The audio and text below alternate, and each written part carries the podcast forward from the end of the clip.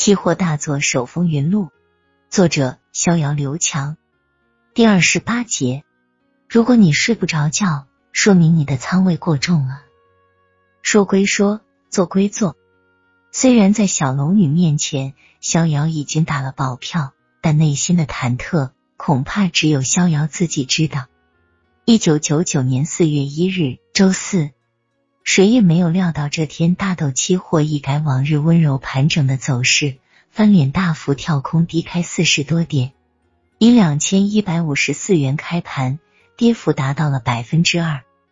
逍遥有点不敢相信自己的眼睛，自己的持仓一下子浮盈大幅增加，这让逍遥大喜过望。加仓，这是逍遥的第一反应。加多少？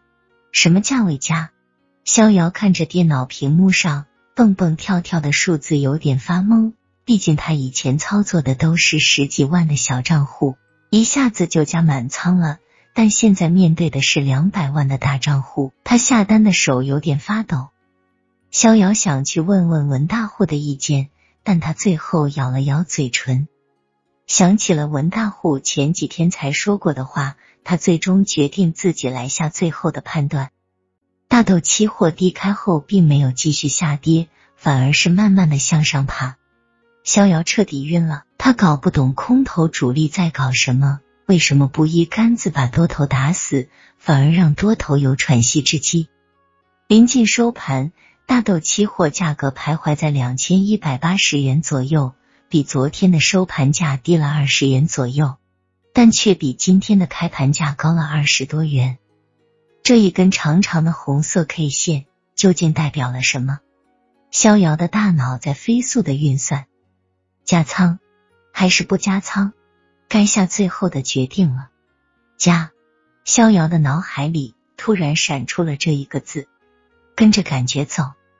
逍遥果断的点下了下单软件，加仓百分之五十。看着软件里不断闪出的成交记录，逍遥的心情先是很爽。然后很快又低落下来。爽是因为每个期货做手在下单时都会有一种快感，每笔成交的单子都在刺激着期货做手的肾上腺激素。低落是因为这种快感是瞬间的，单子成交后剩下的就是期货做手内心的希望和恐惧。期货市场有时就像是一个琳琅满目的百货商场，来这里逛商场的人有三类。一类是来过瘾逛街的，他们只看不买，光说不练，比如期货评论家；第二类是来扫货的，他们只买不看，见什么买什么，完全不考虑性价比，比如政府收储；第三类是来真正购物的，他们货比三家，仔细考虑性价比，希望买到真正适合自己的商品，比如职业投机者。但无论这三类人如何精明，真正的最终赢家都是卖货的百货商场，比如期货交易所。逍遥这一夜都没睡好，辗转反侧，他总觉得今天的加仓有点猛了，他始终没有想明白应该如何控制仓位，多大的仓位合适。他决定明天一定去请教一下文大户。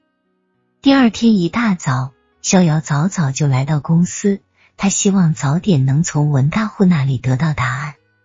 文老师，我想问您一个问题：您说像我这样两百万的账户，应该保持多大比例的仓位比较合适啊？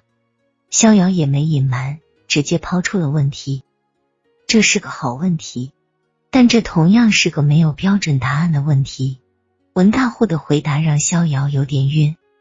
这么说吧，小肖。我做期货也好几年了，资金也是由小到大，我也同样面临过你这样的问题。我也试过很多次，我也请教过很多高手，但最终总结的答案是：拿到你能安心睡觉的仓位就是好仓位。文大户苦笑了一下，继续说道：“你是不是昨天没睡好觉啊？”“是啊，您怎么知道的？看你的黑眼圈还看不出来啊。”你没睡好觉，说明你的仓位已超出了你的承受能力，你需要减减仓了。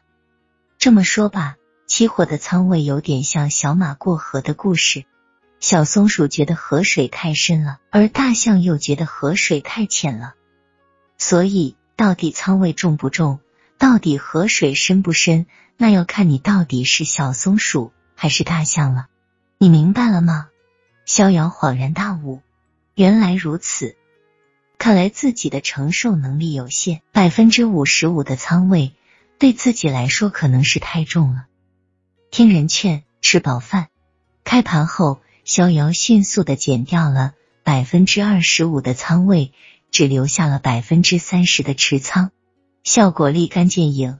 减仓后，逍遥的心情果然好多了，手也不抖了，心里也不忐忑了。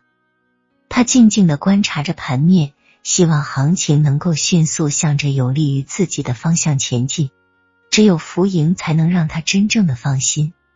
但期货往往就像知道你的心思一样，你越是着急，他越是有耐心。大豆期货只大跌了一天，然后又开始了磨人的窄幅震荡。